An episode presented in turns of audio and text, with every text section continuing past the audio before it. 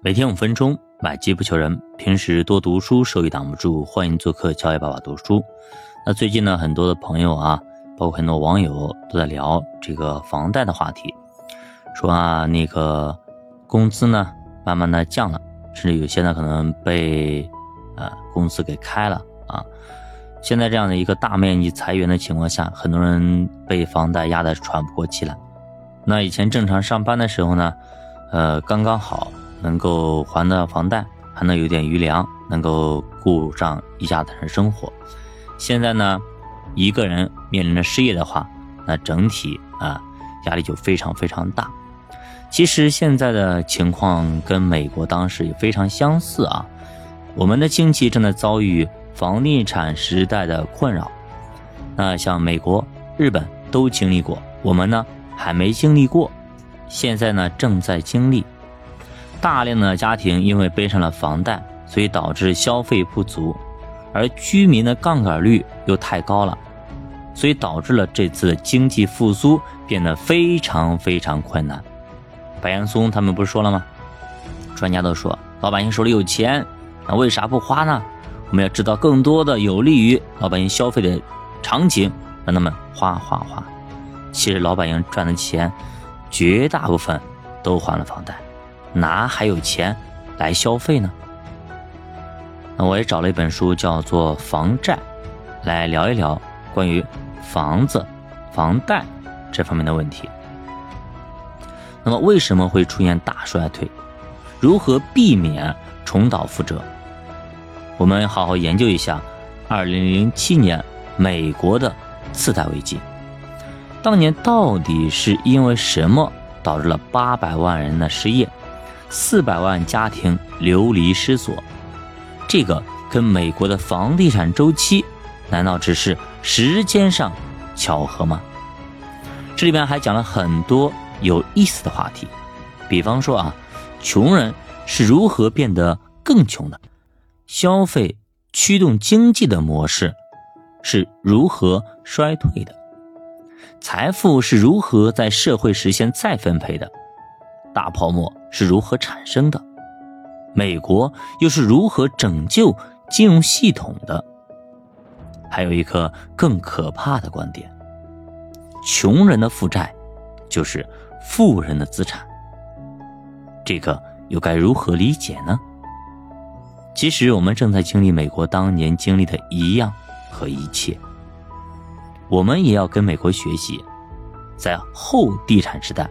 如何把社会资本引向科技行业？就在二零零八年，也就是咱们办奥运会的那个时期，美国出了大问题。不光在金融领域，实体经济也遭受了重创。作者从一个叫做摩纳哥的房产公司写起，他们的销售几乎下降了百分之三十，大量员工遭到解雇。印第安纳州阿尔克哈特县失业率从百分之四点九一下子降到了百分之十六点二，也就是说，每十个人里边有将近两个人失业，直接失去了两万多个工作岗位。大量的人都跑到了救济处，门口排满了长队，领取救济金。而学校里面百分之六十的学生都已经符合最低收入家庭标准，在申请免费的午餐。如果站在全美去看，这次全美大衰退夺走了八百万个岗位，四百万家庭面临着流离失所。衰退期间，失去工作的人平均丧失了整整三年的收入。大量研究表明。失业者产生了严重的负面心理影响，美国人那段时间也非常非常的悲观，甚至比我们现在老百姓要悲观的多，甚至有不少人都不知道到底是为啥，自己明明没做错什么呀，我没做啥呀，也没有丢掉知识，也没有丢掉技能，就是莫名其妙的就把我裁员了。